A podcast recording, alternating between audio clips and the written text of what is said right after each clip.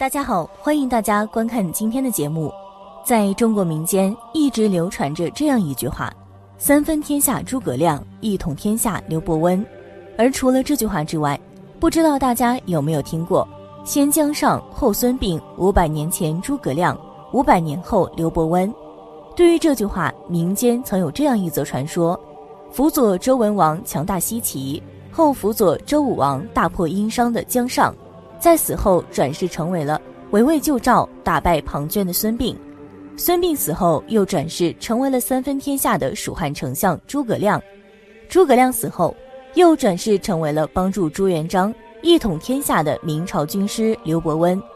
他们四人有很多的相似点，都是凭借自身的惊天伟地之才建立了千秋伟业而闻名于世。后来，人们根据他们四个人相差的年代。认为在光绪年代担任钦天监的刘培忠，有可能是刘伯温的转世。那么，关于刘伯温的转世传说到底是怎么样的呢？刘培忠又是何许人也？他为何可以与后朝军师刘伯温相提并论呢？下面就和小编一起来看看吧。相传，在刘伯温帮助朱元璋先后打败了张士诚、陈友谅之后，成功建立了明朝。刘伯温也因此成为了明朝的开国元勋，后来担任宰相，地位上升了。刘伯温就开始买田置地，后来他相中了一个荒凉府邸，于是刘伯温就打算在那里重新建造一个属于自己的府邸。当他走入那座荒凉府邸时，刘伯温却发现里面的一个破旧石碑上，其他的地方早已模糊不清，但唯独有十个大字依然清晰。前世诸葛亮，后世刘伯温，赫然出现在他的眼前。但是呢，刘伯温看到后，心里是明显不服的，因为他觉得，诸葛亮最厉害之处也不过是名成八阵图，功盖三分国，而自己却是辅佐明主，一统天下，所以他觉得诸葛亮是不如自己的。于是他就命人将石碑给砸了。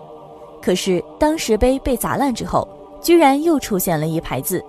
大致意思就是，我能算出在五百年之后的你，你又能算出五百年后的谁呢？看到这句话后，刘伯温佩服的心服口服，因为在他的眼里，诸葛亮已经预知了后事，甚至是预知了自己。虽然说这只是传说，但是看两人的行事、能力、官职等等都很相似，而且两人都属于是百年难遇、千载难逢的旷世奇才，所以。民间将诸葛亮和刘伯温联系在一起也不无道理，但是呢，在近代的时候，关于刘伯温的轮回转世，很多人认为生于清朝光绪年间的刘培忠可能就是刘伯温的转世。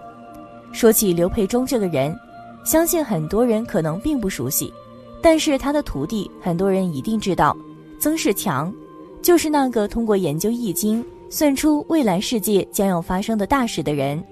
他在早年就是师从刘培忠这里学习的，而刘培忠其实也是非常神奇的一个人。清光绪九年，即一八八三年，生于山东临沂市。他的祖上是公侯，并且家族强大，是山东省的巨富。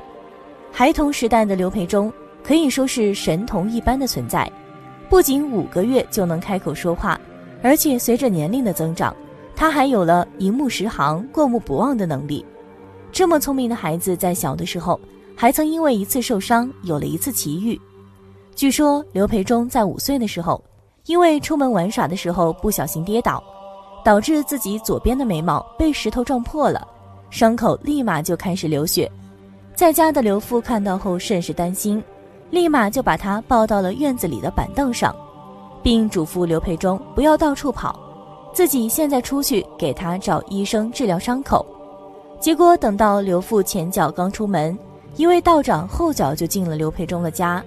五岁的刘培忠见到这位道长也不害怕，道长把刘培忠抱到了屋子里，并从口袋里取出药物，在刘培忠的伤口上抹了一点药。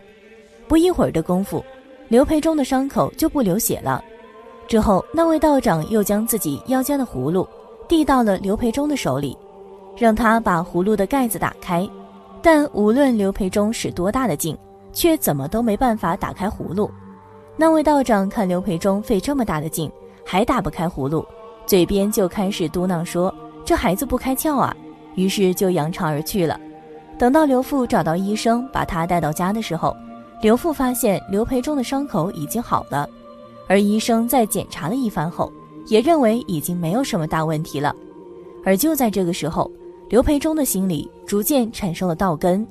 光绪十八年，即一八九二年，刘培忠就因为天资聪颖，被选进了朝廷深造。其学习的内容就是道。进入宫中的刘培忠。很快就被安排到怀仁堂的一个德高望重的道长名下学习。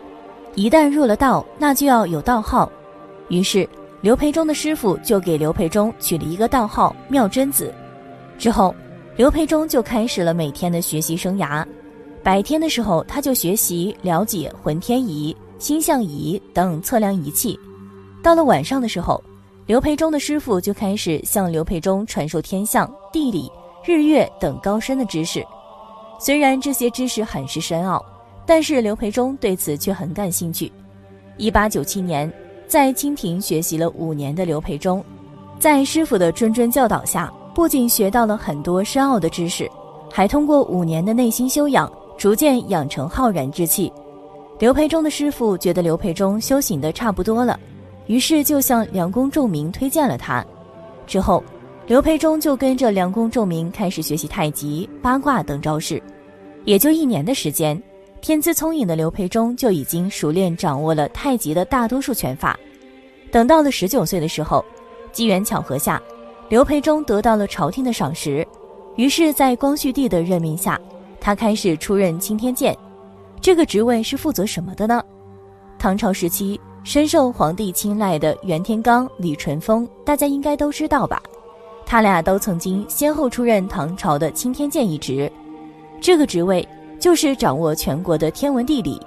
而除此之外，他们还都拥有一个非常特别的技能，那就是夜观天象。但是呢，袁天罡、李淳风他俩是只为皇亲国戚或者是达官贵人服务的，而刘培忠则是弟子及登门求助者，不问达官贵人，贩夫走卒，盖一视同仁。就是说，无论贫贱富贵，在刘培忠这里都是平等的。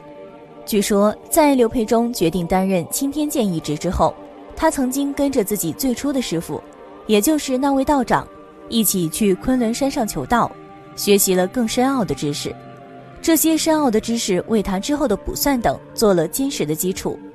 在山上学习了三年之后，刘培忠回到了台湾，并正式开始传道解惑。他结合当时的世界大事、宇宙间的奥秘、当时的科学技术等等很多方面，向世人传授着道学，并在这段时间里，他收了大量的徒弟，其中就有近代著名的国学大师曾仕强。一九七四年，此时的刘培忠已经九十一岁了，年事已高的他决定归隐山林，颐养天年了。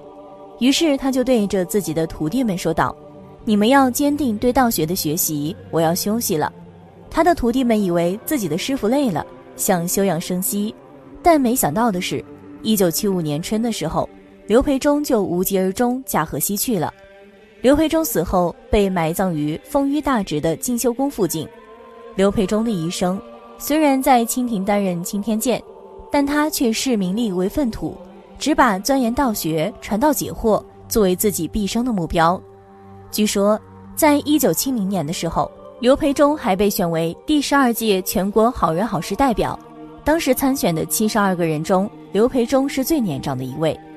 纵观刘培忠的一生，我们不难发现，他和刘伯温一样，孩提时代就因天资聪颖而被称为神童，后来又都学会了夜观天象的能力。另外，刘伯温于一三七五年与世长辞，而刘培忠则是一八八三年生，两人的年代真就隔了五百年。刘培忠一生中所经历的事情，所学习的知识，确实和刘伯温是一样的，这也会让人不由得联系到一起。毕竟天才都有相似之处，即便是不同朝代、不同的时间、不同的地点，他们的聪慧都有着共同点，这是我们不可否认的。对于转世故事的真假，相信看到这里的朋友已经觉得不重要了。就如同刘培忠老先生曾说过的话一样。我们这个世界上的人都喜欢争论一件事情到底是真是假，实际上真的假的，谁也不知道。其实这个答案也不重要，而是我们给出的道理能不能和事情符合，这才是最重要的。如果道理不通，就算是真的也没有用。所以人这一生短短几载，不要过于纠结，不要过分较真，要学会相互尊重，懂得取舍和放下，心中的不惑和迷茫自然就解开了。好了，今天的内容就和大家分享到这里了，我们下期节目再见。